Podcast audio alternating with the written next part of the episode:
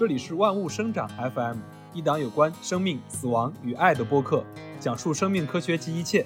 我是玉米，我是野狗，我是阿尔法。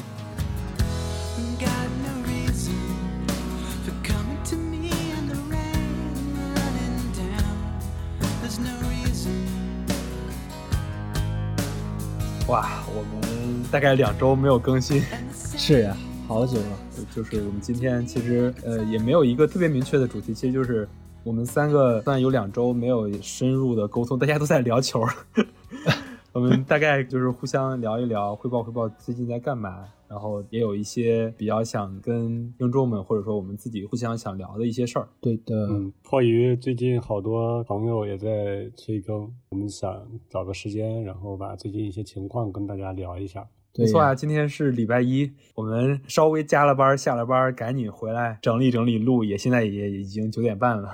是呀。因为我们三个还没在一块儿哈，我们就互相看着视频在这儿录音，也挺有意思。这两周因为都在居家嘛，然后完了之后居家的话，工作也好，生活也好，这个状态还是挺不一样，特别是时间节奏不一样，特别是早上起不来床了，每天都想着说我要那个六点多或者说七点起床，然后还自己锻炼锻炼身体，因为我上班的时候不是骑自行车去上班嘛，然后自己在家懒了两周。嗨，在家本来就会这样，你没爬楼梯啊？我这两周爬了三天，有一个还是周末。嗯，夏天那会儿，咱俩在一块儿住那会儿，然后我都特别佩服他，每天七点多就起来就爬楼梯，然后他锻炼完，我还没醒呢，好像，大多数都是这个节奏。对啊，因为那段也是居家，就是夏天比冬天还是好锻炼的太多。就是在这，我闹钟响了之后，我就给它按掉，按掉之后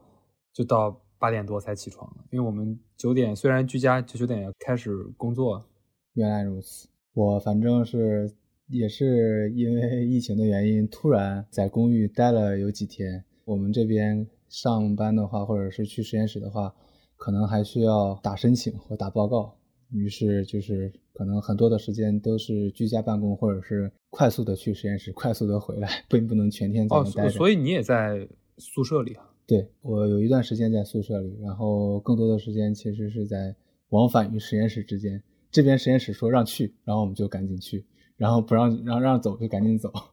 哎，是一个奔波。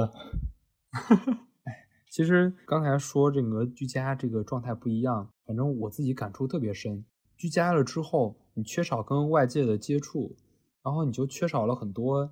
怎么说，就是你获取各种内容的一个动力。我在上班的时候，就是我需要去公司上班的时候，我每天基本上会听两个小时播客，因为刚好是路上这个行程嘛。嗯，然后在家的时候，我根本就没有，就是这两周我自己也没有怎么听播客，所以就是整个这个状态是一个输入比较少的一个状态。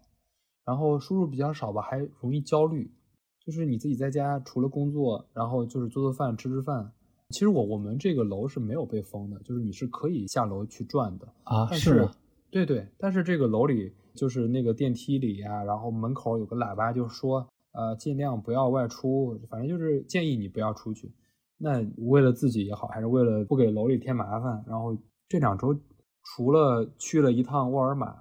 出去做核酸什么的，剩下基本上都没有出门。后来我们楼里就直接能做核酸了，就相当于在我们这个一楼就能做核酸了。我们就基本上就没有出楼。哎，我觉得我们还是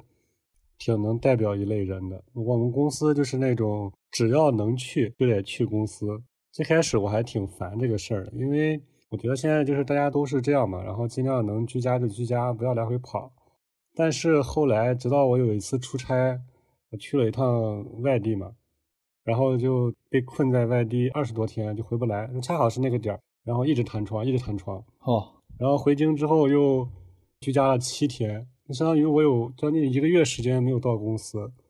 工作六七年了，从来没有觉得就是能去公司上班这么幸福。这是已经是打工人本人了。对呀，所以就是我其实还挺想问问你俩，就是居家的时候你们会不会有那种心态上的变化，就是莫名其妙的陷入到某种焦虑中，就是还挺那个什么的，就是。那种空虚吧，跟其他的空虚和焦虑还不一样。那是什么？我会有那种，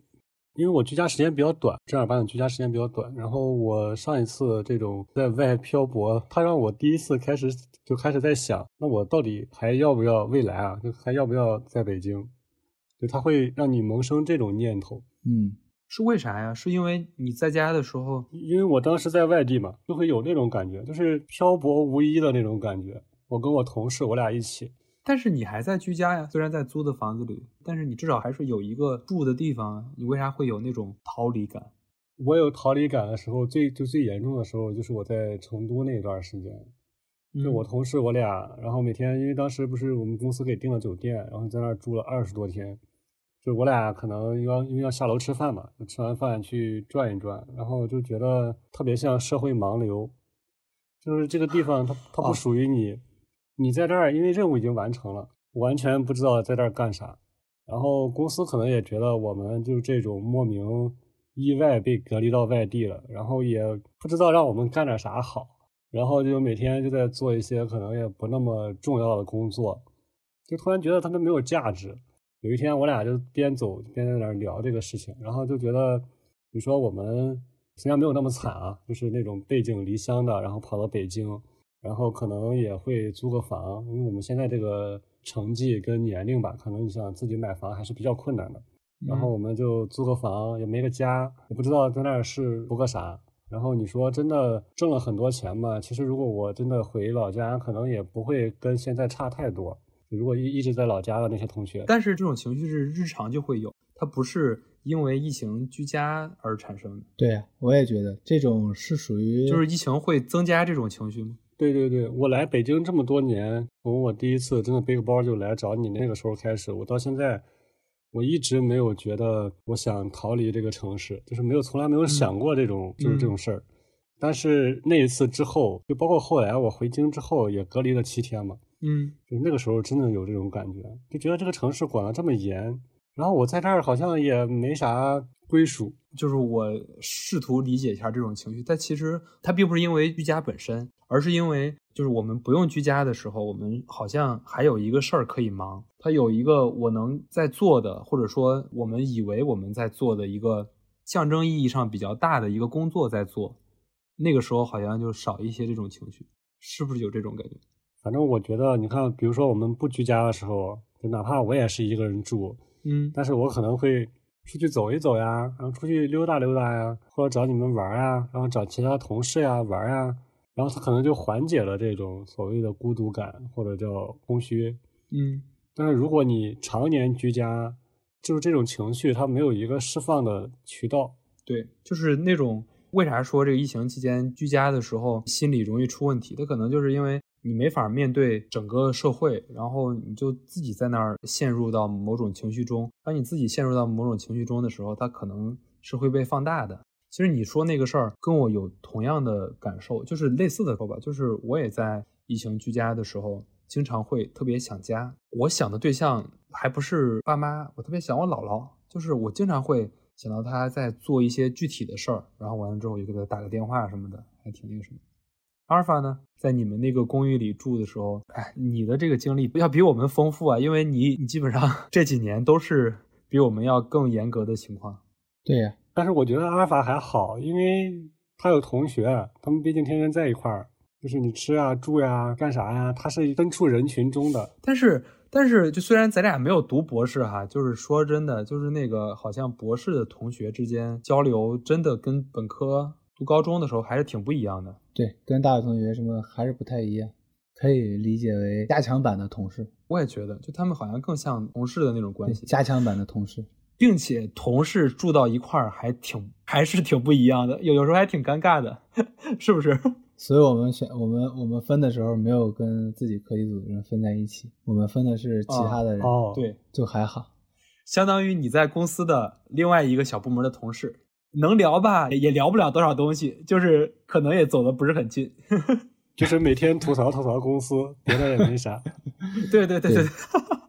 刚才说这个居家这个事儿。我觉得这两周唯一唯一好的一点就是有世界杯，幸亏有世界杯是吧？没事儿的还能看个球。对啊，就是这个居家，然后你就有时间熬夜看球嘛，因为你熬完夜之后，第二天也不用起特别早就要去公司，对，去通勤，我前面几天就是我其中有有两三天是在居家的，然后居家的时候就要赶工作嘛，然后就是两台电脑，一天电脑放着足球，然后一天电脑在这在这边就写着东西，然后码着代码写着文章，边写你不。怕写错吗？会会错的，第二天会发现有错了，然后就就 后来就不再也不这样干了。我觉得阿尔法可以多聊一点关于你看球的一些事儿，因为上一期世界杯我们俩聊世界杯，你没你没，来，我俩呃，虽然上一期世界杯就是我们聊那期世界杯是那个世界杯开幕前嘛，就我们聊了一些前瞻性的。啊，到今天，今天应该是淘汰赛的第三天。对，还有一天就就要结束了。对，淘汰赛今天第三天，然后明天淘汰赛第一轮就是八分之一决赛的嗯第三天。对我其实也没有怎么看，你还没怎么看，你看的不少，你天天在群里。比我俩看的多多了，晚上三点的比赛都看，我觉得你看那个凌晨三点的比赛比我俩看的多。真的。我主要是看了我喜欢的。我给你发微信的时候，大部分时间都是电脑在旁边支着，然后边写东西边顺便看一看去，保持自己的清醒。所以你你还经常挺经常就是忙到后半夜的吗？对我因为要毕业嘛，所以就前面就会有很多的之前欠的债终要还过来了，没有做完的终要加班做完。我有个朋友托我问一下阿尔法，你支持哪个队？不好吧？我这我我虽然没有毒奶属性，但我怕别人毒奶。你现在已经有偶像包袱了，你知道吗？啊 不是你，我们三个聊天，你支持哪个队？你不能说啊。不是，只我是怕听众知道了之后，听众给我毒奶没了。所以啊，你看，你都在关心听众的感受了，你还不有偶像包袱？我支持哪个队伍？你看我支持阿根廷，我就不怕毒奶，有啥毒奶的？其实我最喜欢的队没有进，我我最我最喜欢的队是意大利队。哦，意大利，今年意大利挺遗憾的，并且意大利，我觉得他没有进世界杯非常遗憾，因为他们也有一帮年轻的球员很厉害。你看今年世界杯厉害的都是新老交替已经完成的，就是那种对也有老人带，但是他队内有很多这种年轻的球员，对，这种队比较厉害。哎，所以我就跟着你们顺便夹带我的自己的私货，看一下英格兰。我今年运气比较不好，因为巴西队的比赛最早的就是前两天看那个凌晨有个凌晨零点的？对，要不然后来都是三三点的，我烦烦死了。我基本上只看了那一场，不过也不重要，反正已经出现了。哎，小组赛他第三场输那一场也踢挺好，反正巴西还是挺厉害的。今天晚上就有巴西的比赛，对，这又看不成了，明天早上只能看集锦。哎，就刚才我们在录音之前我们还聊呢，今今天晚上那个内马尔不是可能会打那个止疼药对，来上场吗？嗯，就他那个受伤，你你俩看了吗？看了，就是我是看了知道他伤在哪儿吗？短视频看到了。他应该就是跟咱们打篮球差不多，崴住脚了吧？对，对，但是他那一下崴的比较狠，打篮球那因为个要因为因。为因为别人在踢他，对，不仅是别人在踢他，包括就是打篮球的时候，你那个在冲撞的时候，你穿那个鞋非常的厚实，对对对你这足球鞋基本上对脚踝没有什么特别大的保护能力。对，相当于就是那种打篮球跳起来之后，脚踝跟那个脚腕崴了一下，崴崴的比较重。对哎，咱普通人其实就得歇小半个，快歇小一个月，我感觉。对，他本来就比较招恨，然后大家可能对他下手也比较狠。对反正这个世界杯，我带着我媳妇儿开始看球，她也没没怎么看，他一看就球赛一开始就睡着，一开始就睡着。唯一没有睡着的是一场韩国队的比赛，然后他不是嗯没睡着，也不是那场比赛精彩，然后就是觉得那个韩国队踢的比较搞笑，好吧，就是他们那人表现也比较搞笑，反正就是今晚也有韩国队的比赛。然后他就开他开始看球之后，他最喜欢就是内马尔，就是内马尔特别招女孩喜欢。嗯，然后那个解说员不还说嘛，说首先长得帅，然后又比较赖，就是踢球还比较赖，就是比较爱那个耍滑头，就是戏耍。对对对比较痞。对，还还比较痞，就说这三点儿都是女孩比较喜欢的。内马尔最近几年还是胖了点儿，他在年轻几岁的时候，呃瘦的时候更帅。就是他刚去巴萨之后，刚赚着钱之后开始染头发嘛，染完头发黄头发那几年，二零一四年世界杯的时候真帅。嗯，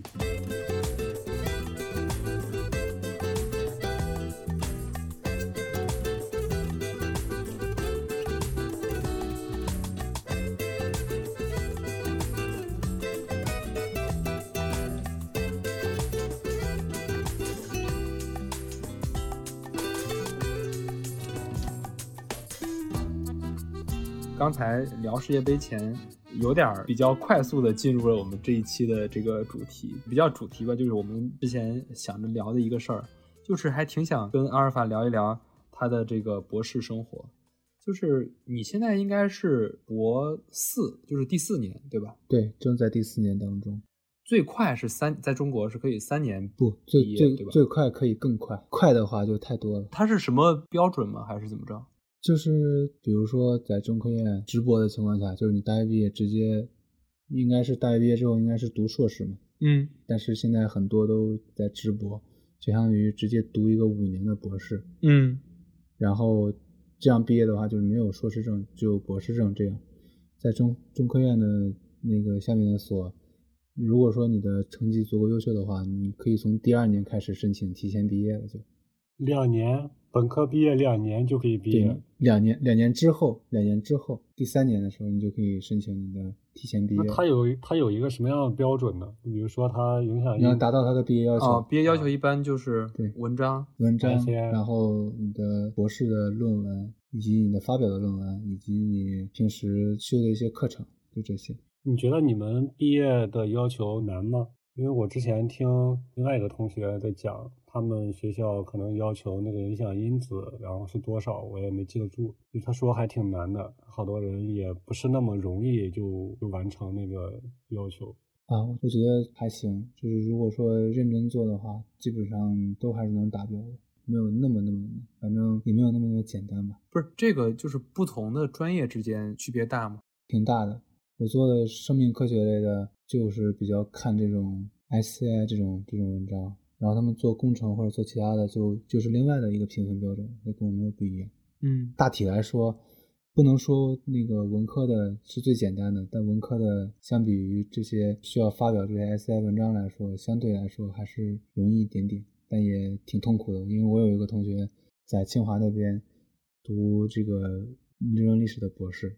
然后他说他们也是写一篇论文，也是感觉很难受。我说感同身受。哎，那我想问一下，嗯，他学文科的这种，你像他学这种人文历史啊，然后就学这种就考古呀，就比如说，我不知道考古到底有没有博士啊，就是肯定有。他学这种专业，他怎么去评价他的一个学术上的一些成绩呢？就到最后，就是按照这个学校制定的标准呗，制定的要求，你满足了就可以。对他可能，比如说有一些是文章，有一些是实践，还有一些是什么？就是因为我我可能就是一直理科，然后我包括大学期间嘛，然后跟一些硕士啊，跟一些博士同学去去玩啊，去聊。然后我觉得我们这个大的范畴里边，基本上都是以实验为一个很重要的抓手或者叫依据。嗯。然后我就一直想不明白，你说学历史的他怎么去设置这个东西呢？他们自己的理论也是他们自己的原创，对，就是有很多很厉害的人，他们有自己的理论原创。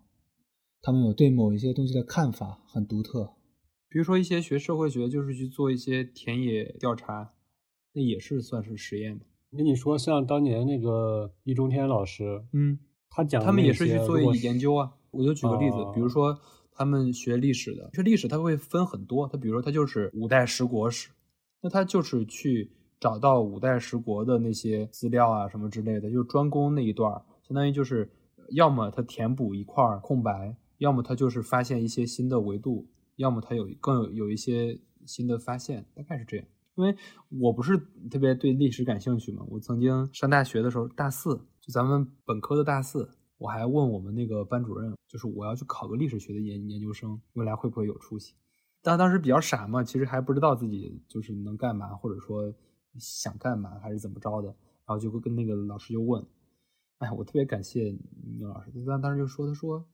特别鼓励我，然后也给了我很多正面的那种鼓励。虽然后来没有没有去读哈，但是后来就是直接去了媒体工作，也算是转了一个大行。对，挺有意思的。刚才在聊这两周嘛，因为这两周你不是特别忙嘛？你在忙什么呀？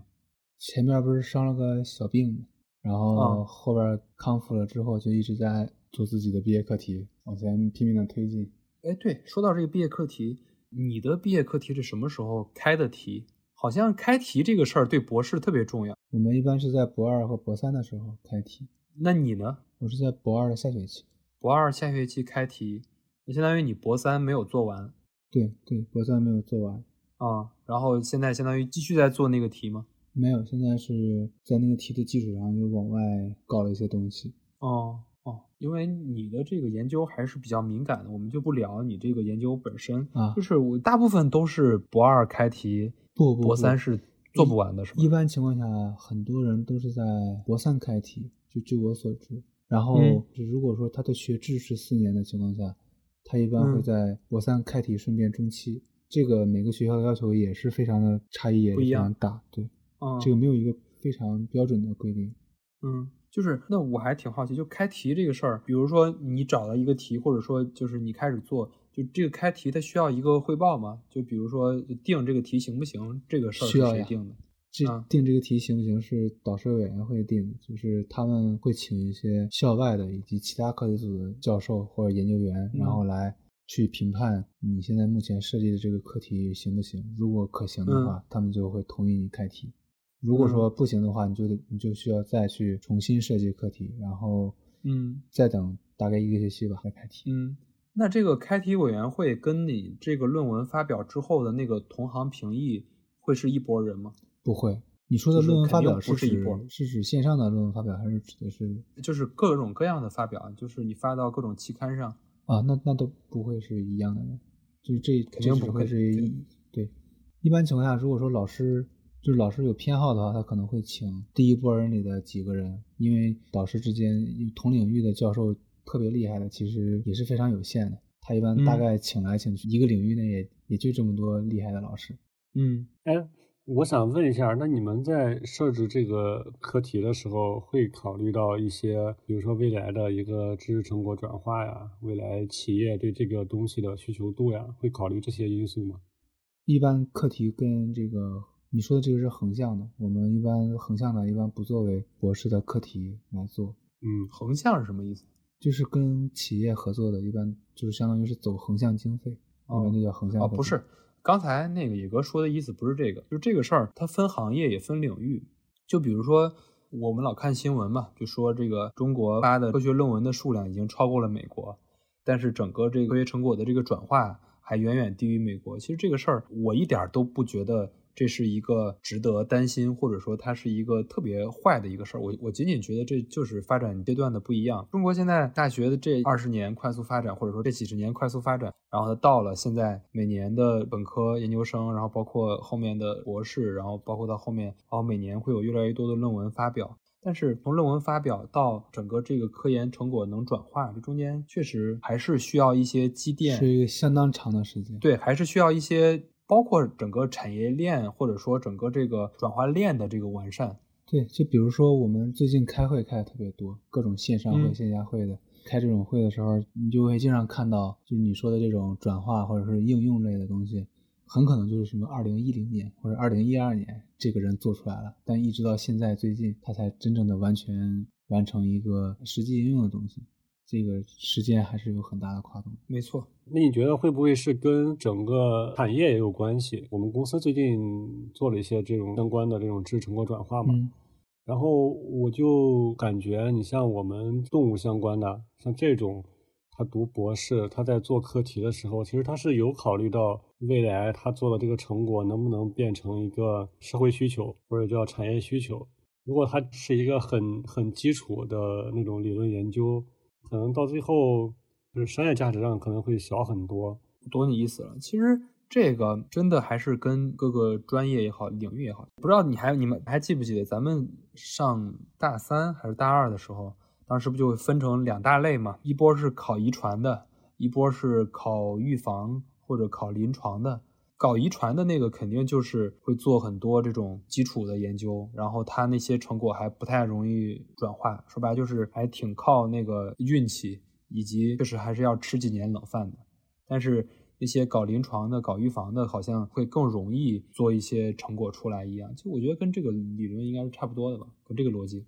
对，对，确实，因为我觉得大多数人都可能会有这个想法，可能很多人因为不接触这种包括生命科学在内的这些基础学科，他想去做出一件事情有多难，就是你说的那种，比如说公司里他们会以这个成果转化为目标去设计这个东西，它其实在设计的时候，相较于基础的生命科学或者是其他的这些科学类的做的研究，已经是一个在这种基础科学的研究上做出了较大的进步之后，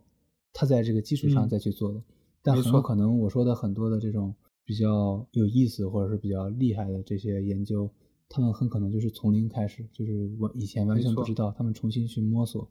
当然，这个嗯成果转化的时间就会非常的长，甚至会没有。对对，就是那个前一段不是有一个咱们这个生命科学领域的一个比较大的新闻，就那个严宁，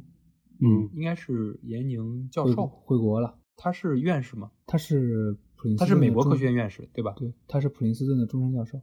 对对对，就是严宁教授他开始回国，就是就是这个事儿新闻比较大。然后你就比如他的研究，他其实是研究那个我说的可能不太准确啊，阿尔法帮我做一些补充啊，就是他是研究整个蛋白质结构的。对，他是从施一公嘛。对对对，对就是蛋白质结构这个事儿，就是像刚才野哥说的，它就是一个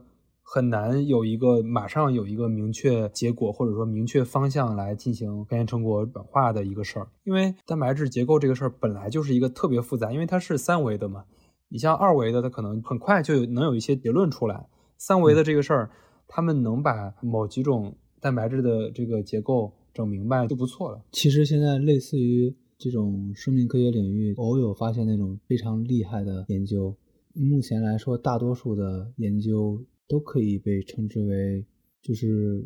大家肯定都听过那个乌鸦取水的故事吧？嗯嗯就是他在沙漠里看到了一个都在里面丢石子儿是吧？一直一直在往里丢石子啊，就是每、嗯每做一个研究，每这个研究是有结果的，能算上是成果吧。其实就相当于是往整个领域里面扔了一个石子，终有一天可能某一个领域，然后这些石子扔的足够多了，然后可能就会有水能够喝到。但是这个过程是相当漫长的。我们现在所能够去做的大量的成果转化，其实是别人已经扔好的一瓶水。没错，对，我前几年还一直跟一些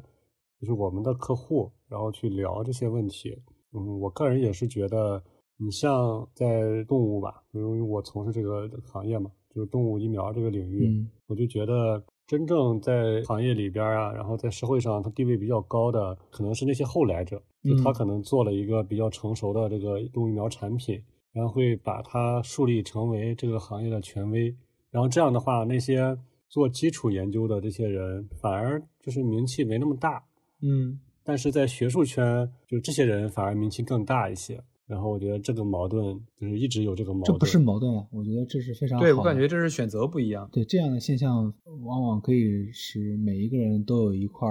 自己能够耕耘的领域，就很好，不对必大家抢某一个声明，或者是当然，我相信大多数科学家也不是为了这个声明才去做研究的，也不用大家都是对对对积累到某一个领域去挤破头了。大家关注不同的领域，然后做不同的事情，我觉得是非常好的。对，反正我还觉得那些做基础研究的专家教授，我觉得他们都特别的有文人那种骨气，他们很少参加商业活动，基本上很少参加。对，因为说白了就是基础科学领域内的，你说它有门槛吧，它其实也有门槛。它的门槛其实我个人做了这么多年之后，其实也没几年，就三三四年、四五年左右，我才能够感觉到，就是其实这个东西它是有一定的门槛的。就是你跟别人在说一个领域内的一个东西的时候，当你不太了解这个领域，但你理解这个领域大致的内容的时候，你跟他讲的时候，可能你觉得这是一个非常简单的问题，但你问到他的时候，他就会把脑子里所有的非常细致的理论过一遍，他觉得这是一个非常困难的且不能回答的问题，这是一个非常就是常见的现象。对啊，就咱我我忘了是啥时候啊，就是那种说咱们这个知道的边界，你知道的越多，然后你的整个这个边界就会越大，然后你就会觉得未知的这个事情越多。知道比较少的时候，哎，觉得自己啊还那个沾沾自喜的那种感觉。我觉得现在无论是这个媒体的发展，还是整个中国这个可能也叫娱乐产业或者叫文化产业的发展，其实很多在某一个领域里比较有名的教授开始走在台前。现在比较出名的罗翔教授、刘擎教授，他们虽然都是在法律、哲学等等领域这种研究，包括生命科学领域，像严宁教授、施一公教授、饶毅教授等等类似这样的，开始有一片自己的天地，或者说有可以跟公众沟通的这种方式。有一些人对这个现象持比较否定或者说比较悲观的态度，但是我觉得这这是一个好事儿。对我我也觉得是一件好他。们出现在公众视野中的时候，虽然可能讲的事儿是比较浅显的事儿，或者说跟他们研究的这个深度差的很多，但是它至少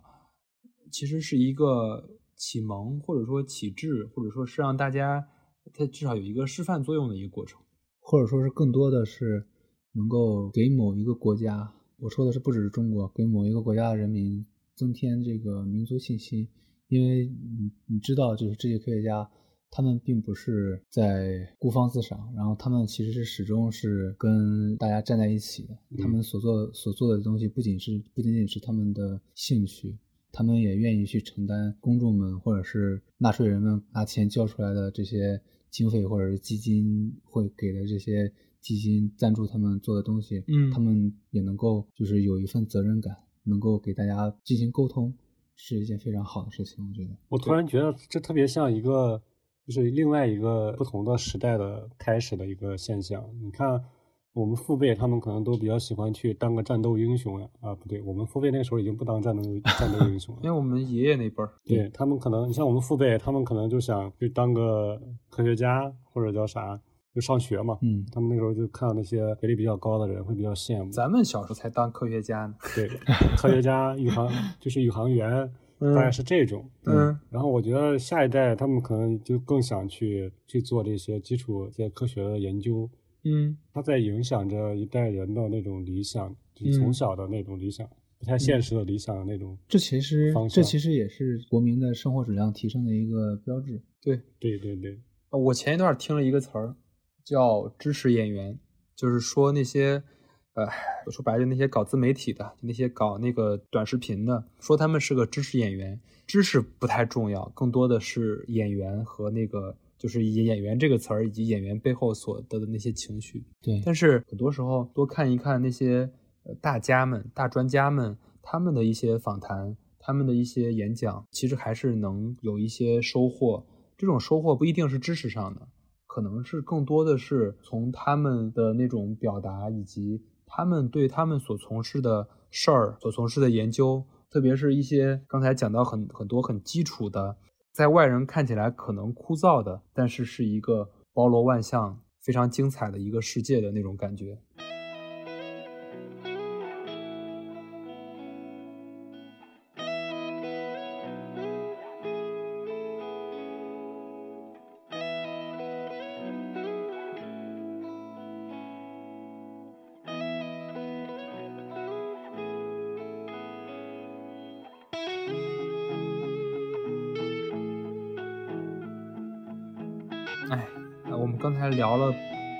半天这些大专家们，其实我们都还是挺仰慕的。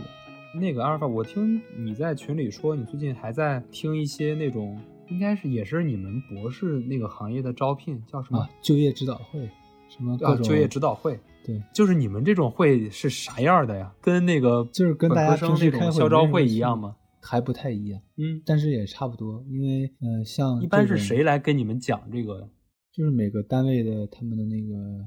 招聘人员就招聘的一些人员会过来跟我们讲。是企业多啊，还是这种科研单位啊？科研单位多，就一科研单一般位啊是什么？，一般是科研单位，或者是高校，或者是呃医院，或者是反正就是类似于更贴近科研的这些科研和临床的这些可能会找我们比较多。因为我们这个单位里面不仅是有做基础研究的，还有好多在做临床的跳过来来我们这儿做的也很多。你觉得有有对口的吗？就是特别对口的，就是你在博士期间做的这个研究，恰好他们能用得上。有，非常有，有，但是嗯我也需要有自己的选择嘛。不是你在这个选择的过程中纠结吗？我其实并不是在纠结选择什么，我是不知道我自己究竟想去要做什么？就呃，就是你你可以大致说，就你现因为你现在是博四了，还挺有代表性的。你接下来这一年基本上很快就要选择一个方向，那你大概跟我们聊一下，就是你这个选择大概会有哪几种方向？啊，因为我做的这个基础性研究嘛，它其实是跟临床有一定的这个相关性的，同时也跟高校类的，就是这种做自然科学研究的也非常的契合。所以我一般在我考虑的时候，可能就会考虑无非就是说企业，当然我说的这个企业并不是常规的那种企业，我说的可能是那种，比如高新技术开发公司，就类似于那种高新科技就是那种种创新企业。对，然后还有一些医院的科研单位或者就是研究所，嗯，就是类似于这种，可能我更多的会去偏向于这种单位。但是公务员也是一个不失为一个好的选择。公务员啊，对啊，那你为啥会偏这个？是因为它能挣到更多的钱吗？偏向于哪一个？偏向于你说的这些医院的，或者是科研单位啊，或者是哦并不是生物医药公司呀、其这些实并不是。显然挣的更少。对你说这些，显然他挣的是偏少的。我目前自己的想法就是需要把这个理想和现实揉捏在一起，然后找一个可能不那么遗憾的选项。你没有考虑过继续做博后吗？博后应该就不叫读博后了，应该是申请去那儿做这个。，当然也。有也有想去做博后的意愿，嗯，但是这个东西其实说白了就是，我觉得它是甚至是比你去考博士或者是考硕士去选一个专业更加不容易的事情，因为你想找到一嗯个好的单位、好的导师、好的领导，然后好的项目同时契合你，是一个非常难的事情。嗯我们我们虽然在这个大领域内，其实方法类似都是共通的，但其实研究的偏向是有巨大分歧的。没错。比如说，假设你是一个做这种细菌类的人，然后你就是为了纯粹是为了这个博博士后以及这个博士后的高薪资金，然后你想去另外一个可能做肿瘤的地方，嗯类似于这种情况的也不少，我知道的。但是其实这样的情况并不是一个非常理想的选择，这其实是一个非常困难的事情，因为啊没错你的专业领域已经非限制的非常的严格，你想去跨这个领域去做一个看似是同样的事情，其实在最细致的地方它是有巨大差异的，但往往这些最细致的地方就是最要命的地方。没错没错。你你说你这个就是真的就是咱们下午在那讨论，我不还说了吗？我还列了一个问题，我说当你到博士的时候，你的选择更多了还是更少了？对从你这个角度来说，一定是更少了，因为对你从本科到硕士到博士，你一定是越来越细分到某一个领域。对，这个事儿，我们还有一个朋友，就是野哥，就是我们那个朋友，就就是就非常好的一个例子嘛。他是研究什么鱼类微生物是吧？寄生虫。啊，鱼类寄生虫，鱼类寄生虫，你想想到已经到这个领域了，还挺难跨的。对的。其实我觉得这种事情还是少做为好，因为如果不是你特别的感兴趣，这个过程会相当痛苦。就是他的选择更少，就是研究这个东西的实验室就很少，然后在社会上需要这个东西的企业也不多，也不能说没有，其实还是挺多的，但是相比其他的少了太多了。尤其是中国的水产还并不是那么发达。对，这是一个非常关键的问题。我想问另外一个问题，就是你们会像就像我们上本科的时候，就是你在面临这些选择的时候，会有那种比如说择业辅导老师啊，会呀或者说你会导师会跟你做一些帮你做一些取舍。不不，导师不会，就是是整个学院的人会有专门的人会问你。那那个猎头会不会就去找这个人，然后就去跟他多聊一聊？呃，一般这种职位的人，嗯他一般不会接受普通猎头的邀请，嗯就一般会是非常好的单位。就比如说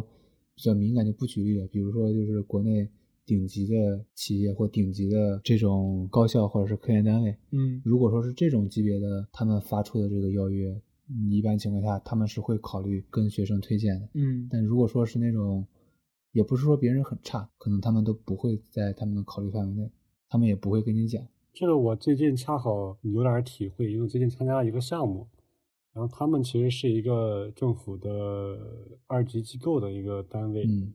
然后他们想找一个相关领域的博士，但是很难，对，就是没有人这样选，就就是没有博士生这样选。你想找一个这个非常契合你的这种契合你企业的这个研究方向或者发展方向的这个博士，当然博士他们招博士的话，企业其实是想让他去做一个小 leader 嘛，最初的愿景肯定是这样的。他其实想到找到一个完全契合的人，非常的难，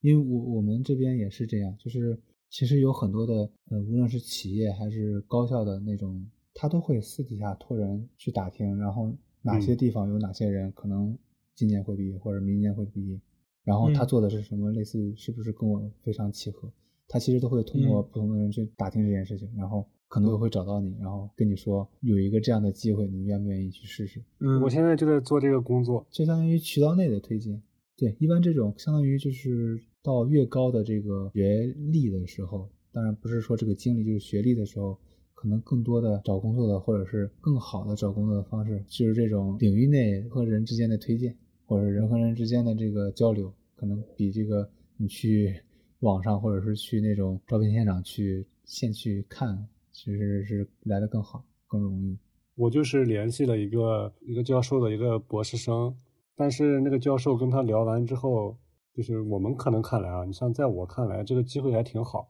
他一边能继续自己的研究，然后一边能在一个还不错的单位里边，就事业单位里边。前提是他得喜欢他自己的研究，他才愿意去做。对，然后他就怎么说都不行，他就对这个事情没有完全没有任何兴趣。对，然后就找了这么久，唯一一个合适的人选。就是我们觉得合适的人选，然后人家这个事业单位也觉得合适的人选，就是人家不愿意。嗯，因为其实很多的，无论是博士还是硕士，都经历了这一轮科研的这个洗礼之后，可能大部分人，好，我知道了相当一部分人，会对他自己做的课题失去信心，会对他自己做的东西失去兴趣。课题还是他这个领域？呃，领域和课题都会有。有的是对这个领域失去了兴趣，有的是对他自己的研究的这个小的课题失去了信心，再也不想去碰这些东西。对，这是国内比较普遍的一个现象。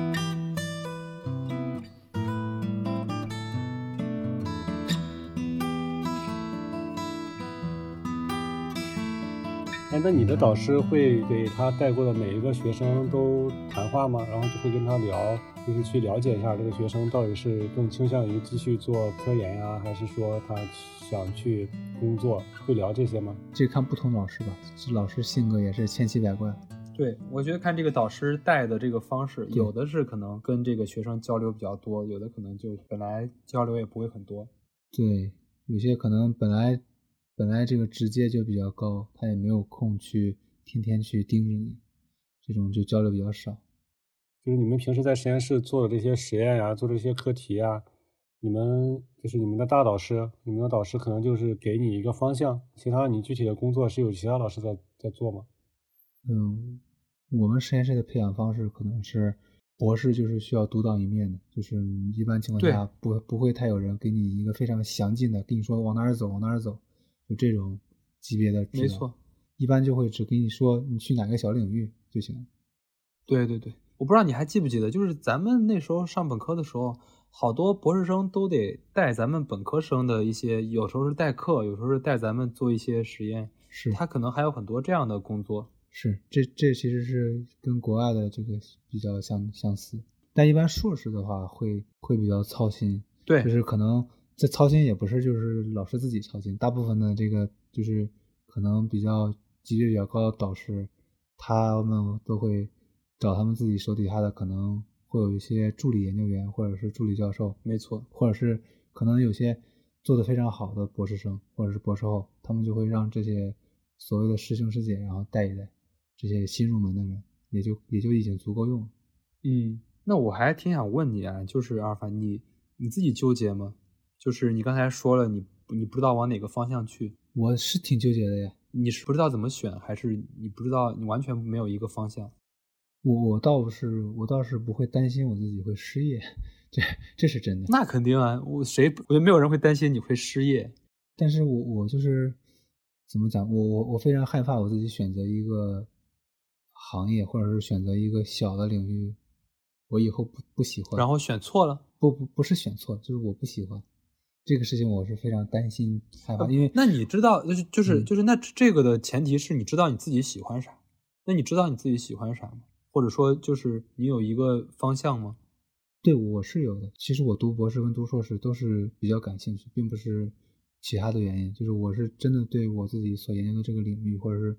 做这种做学术或者做科研，我比较感兴趣。嗯，这是我这个最初的想法。但后来我发现，这个兴趣跟跟爱好并不能维持很久，维持很久能让你继续往前走的，只有你的就你在这个领域的敏锐的嗅觉以及你自己。能够坚持多久？其实把兴趣爱好变成一个职业，也是非常非常难受的事情。但你说的这个兴趣是，呃，我不好意思，我打断你了哈。就是我我想说，你你你说的这个兴趣，是你做的这个研究领域的兴趣，还是说你对从事科学研究这个事儿有兴趣？都会有兴趣。就是我之前是对我自己从事科学研究比较感兴趣，嗯然后来到这边之后，然后做博士，然后做一些非常有意思的课题，我也觉得非常感兴趣，非常有意思。我觉得对我来说，那我觉得你你应该就会继续按照做科研这个方向，但但但其实需要平衡一下这个，平衡一下现实条件。嗯就是如果说，呃，不去看这个收入，或者是不去论以后的发展方向，你去单纯的是为了科研，就是这样的话，其实是我比较理想的，嗯，但其实还是要考虑现实条件。我觉得你现在考虑这个后边那些事情有点太早了，就是在这个选择，就是就是你无论哪个选择，就是这个整个经济啊都不会太差，都会比很多人绝大多数人都要好。啊，其实不是经济，也不是我自己绝对的考量方向，当然是我主要的考量方向。嗯我自己就是绝对的考量方向，是因为就是这个东西它以后有没有发展方向。比如说，我举一个非常简单的例子，比如说之前在差不多十年之前，一零年左右的时候，或者是一零年前后的时候，那个时候国内做疫苗非常的热，嗯做各种各样的疫苗，无论是什么病，或者是动物的，或者是人的，嗯无论是什么病的，或者什么病毒，或者是一些其他的事情，什么技术路线的，对，就是做疫苗的人非常的多，非常的热。然后，但是十年之后，你再回头去看这些做疫苗的人，并没有说他们做的不够好，而是说这个专业领域受到了一定的这个技术的局限性，或者是基础理论的局限性，导致它只能够发展到如此境地，它不能够变得更好。没错我，是害怕的是，我选择了一个我自己比较感兴趣，或者是我比较觉得可以的方向，但是做了十年或者做了几年之后，你就会发现这个领域好像已经受受制于人，或者受制于现实条件，它没有办法更进一步，这是一个非常难受的事情。做一个领域做时间久了之后，你就会发现，你能为这个领域所做的事情是微乎其微的。没错，是的。但是但是它也是一小步一小步来的嘛。对我，我觉得最重要的事情是全世界范围内的这个基础理论的提升，但我又不是做这种最基础的。我说我说的最基础是数学、物理，嗯是这些东西，它其实是最基础的东西。如果说你并不能在这个方面有一定的突破的话，我觉得是非常难能够去做出一个百分之百正确的选择，这是一个很难的没错事情。就是就是我我这两天不是在在回顾那个刘润的那个年度演讲嘛，嗯他今年不是一直在讲那个不确定性，嗯然后我觉得你现在考虑这些问题，就无论你做哪个选择，都会面临这个问题。就是可能现在比较好的单位，十年之后可能就没了。对对对，这个是一个非常现实的问题。我其实，嗯、一直在纠结的原因，可能就是因为怕重新再来，嗯，还没有足够成熟到能够坦然面对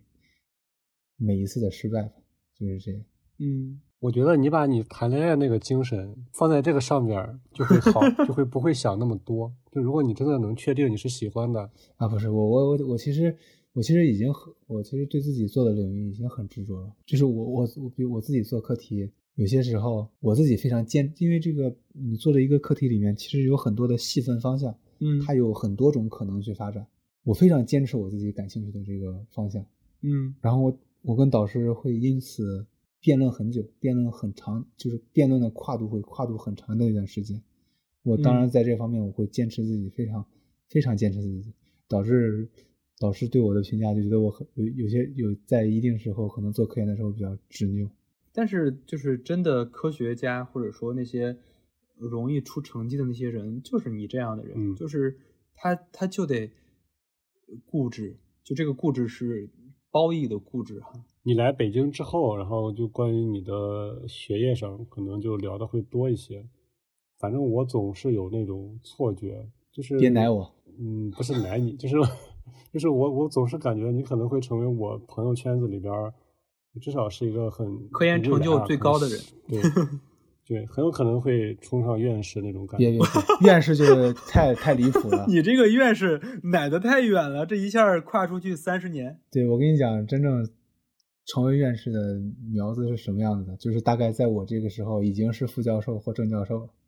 对啊，已经是二十多岁长江青年学者，就是我们，呃，我知道的，就是在就是在川大的，还有在上海的大学的或者研究所的朋友，他们也不是朋友吧，就是我知道的，可能是学长，他们在我这个年龄就就是毕业就已经是副教授了，所以你说的太离谱了，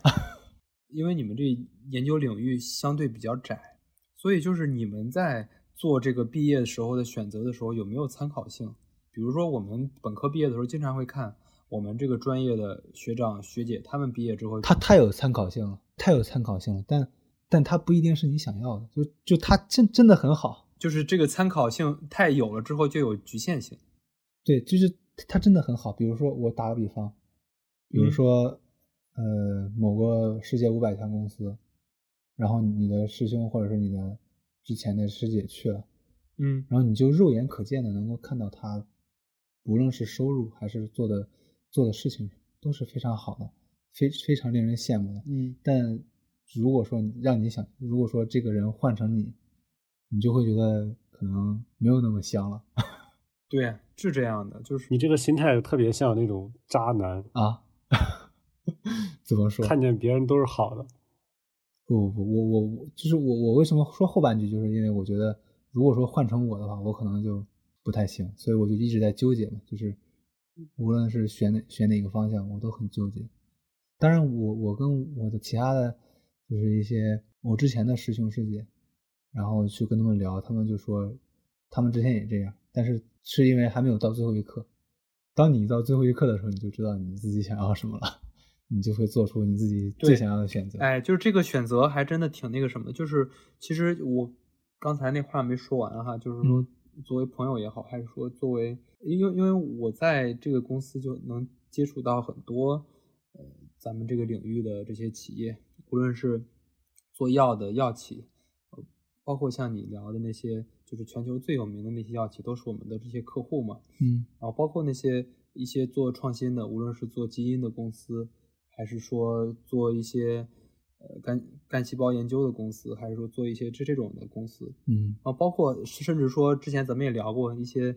呃，二零二零年到二零二年特别火的那个做医美相关上游原料的那些公司，我们都能接触到。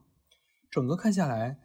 包括因为因为我们跟他们沟通，一般是都是跟市市场的人员沟通哈，跟市场人员沟通之后，他们通常会带一个。呃，就是后面的这些老师，就他那可，我猜可能是他们企业里相应的这种，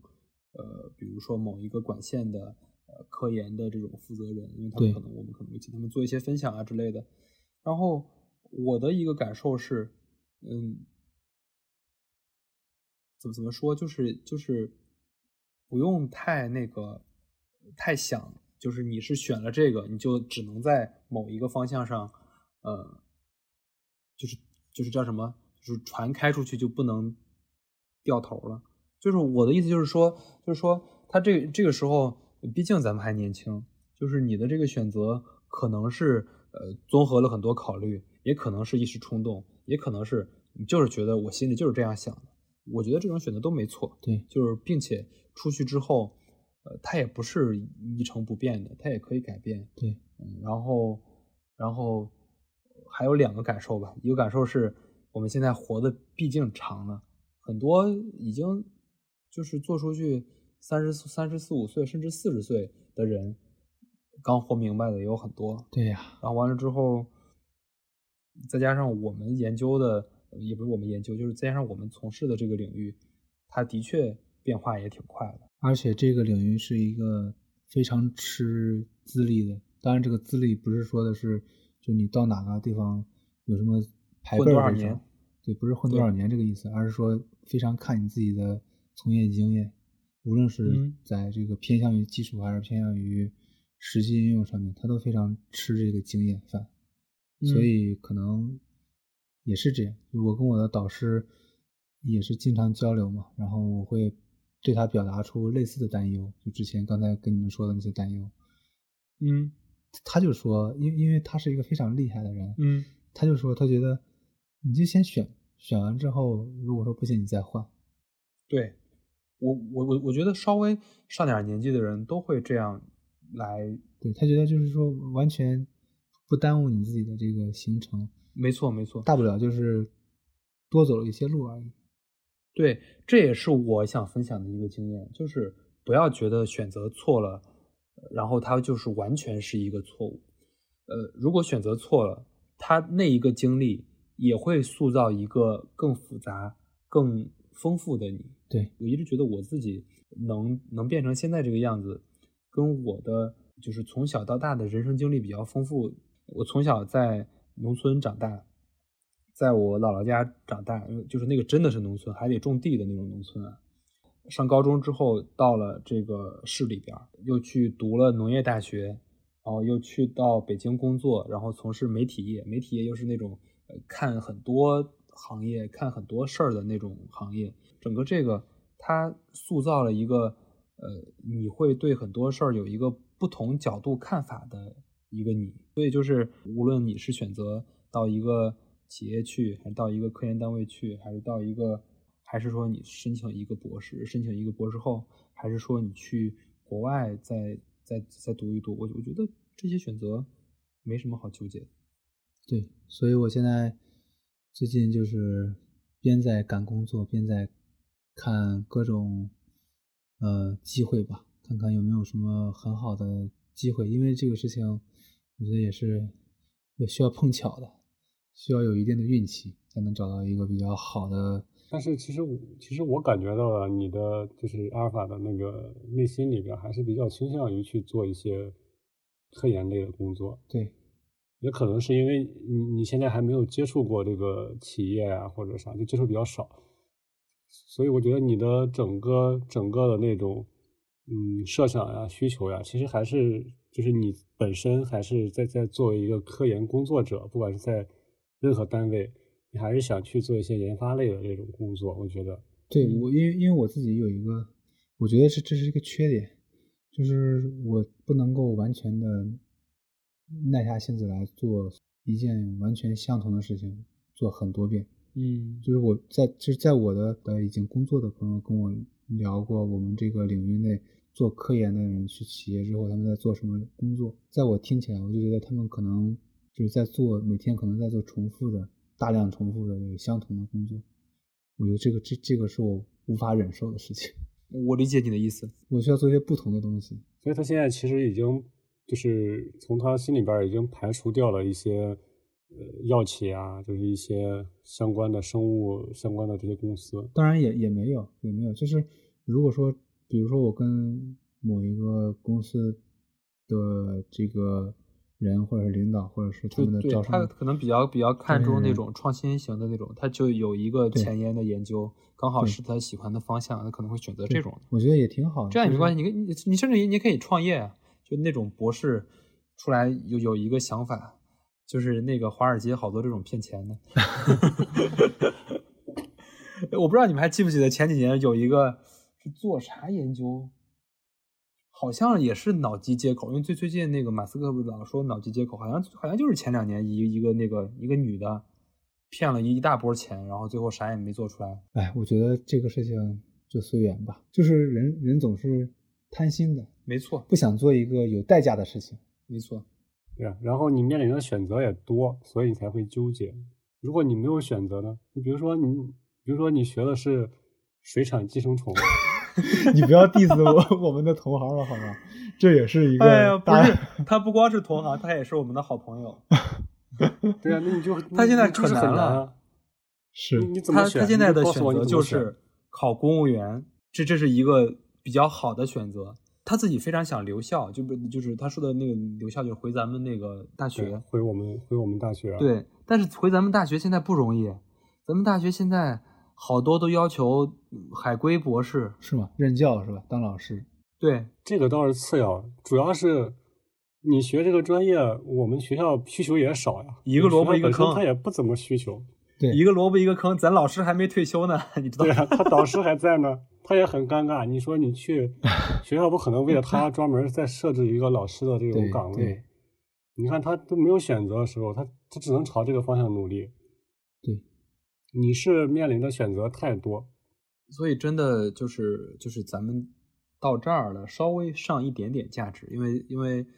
反正我们这个同学里考研考博的比较多，因为说实话，呃，就是咱们上本科的时候，咱们应该得有一半以上的，甚至三分之二以上的人都都选择了去考研，甚至最后去读研嘛。很多当时都是因为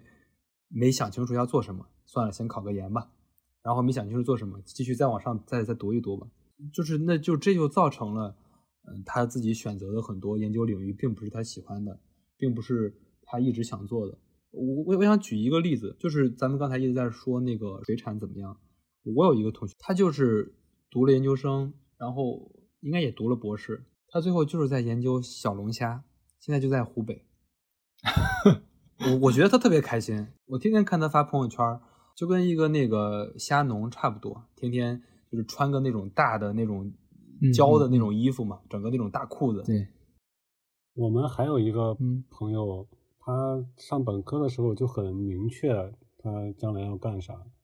然后他就为了这个事情，他读了两个博士学位，然后一个是我们专业，然后另外一个是建筑学。嗯嗯。然后他做的所有工作都是为了他本科时候了解到的，就是我们学校可能在他博士毕业那一年，或者是那几年，会有这样的一个老师的岗位空缺。嗯嗯，就是我觉得 这种人真的是，反正也挺厉害，真的。对，将来他可能在科研，就他可能在科研上，反正我到现在啊，我觉得他在科研上肯定不会有像阿尔法这样。的成绩吧，但是他在职场上一定会走得很远。嗯，对，对，所以就是不同的人，不同的选择，它最终就会呈现出不同的这个结果。就是我刚才说那个的原原因是想说，呃，当我们想不清楚的时候，我们可以先选一个，但是我我们先选一个的目的是为了让自己想清楚自己要做什么或者自己想要什么，而不是就是一路就是。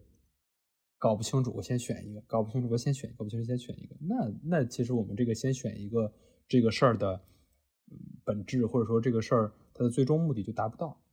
对，而且在这个做科研的整个的这些学术生涯里面，我还得到了一件非常重要的事情。这件事情就不知道听众们有没有人跟我们一样，都之前玩这个 LOL，嗯，里面有一个近几年比较火的选手叫 Showmaker 啊。秀 maker，秀妹，我们叫叫她秀妹。嗯，就我觉得秀妹那句话说的很好，就是人生总是失败贯穿始终的。能够真正的厉害的人是，嗯，能够去接受这个失败，然后并且能够再次站起来做得更好。我觉得这是一个非常好的事情。哎，这不就是二零一四年世界杯的时候，阿根廷被德国。那个别奶了，好不好？格策进的那个球之后，贺炜的那个经典的那个解说词嘛，对，人生成功总是暂时的，失败是他的场，就是就那一段非常经典，我天天萦绕在耳边。梅西看着那个大力神杯没拿到，走出球场，啊，确实是这样的，对，哎，挺好。我们今天聊到这儿。其实也差不多了，就是我们本来从一个挺伤感的一个事儿聊到最后也挺伤感的一个事儿，也挺有也挺有意思。反正就是我们这一期，我我们在聊之前说我们定一个主题，就是说我们聊一聊这个这个大博士他接下来最近在忙的，以及他接下来可能会面临的一些选择，我们大概聊一聊。然后聊到最后，他已经不适用于说说是到博士这个怎么着怎么着，他可能适用于我们每个人。在面临选择、面临工作，或者说面临好多事儿需要抉择的时候，我们怎么一个心态或者怎么一个思路？对，这期我们就，呃，算是闲扯片儿，然后我们一起闲聊了一些我们觉得自己感兴趣的事情，然后后续也会回归主线的。对啊，就是回归主线也好，怎么着也好，其实呃，它还会成为我们的一个常态，就是我们会和大家及时的。做一些我们一些心路历程上的一些更新，就是当然我们还是会不脱离开整个生命科学的这个领域，包括这个整个这个角度。对对对对，可能最近因为受世界杯的影响，然后我们可能也因为我们本身三个人还都挺关注这个事情，然后我们聊这个更多一些。但是可能如果每次都聊世界杯的话，可能会偏离了我们的主题。对，是。最后，我想，我想，我想替玉米说一句，请广大朋友们，赌狗别碰阿根廷，没事了。哎，我我我有点接不住，因为因因因为今年阿根廷也挺悲惨的，就是他是一个感觉像一个悲情英雄，挺不容易的。对。没事儿，我觉得阿根廷一定能走到最后。哈哈，别奶了，求你了，别奶了，别奶了。当然，我最后还是想说一句，还就是大家，呃，也可以跟我们分享分享。如果你最近居家了，如果你最近在居家办公，如果你最近在很少的这种社交，自己心态上有没有什么变化？然后有没有哪些关注的事儿，或者说有没有哪些想和我们一起分享的？欢迎在留言区留言。对，或者是你们有什么？想让想感兴趣的话题，可以直接私信我们，或直接在下面评论留言就可以。好嘞，那我们这期到这儿，再见，拜拜拜。is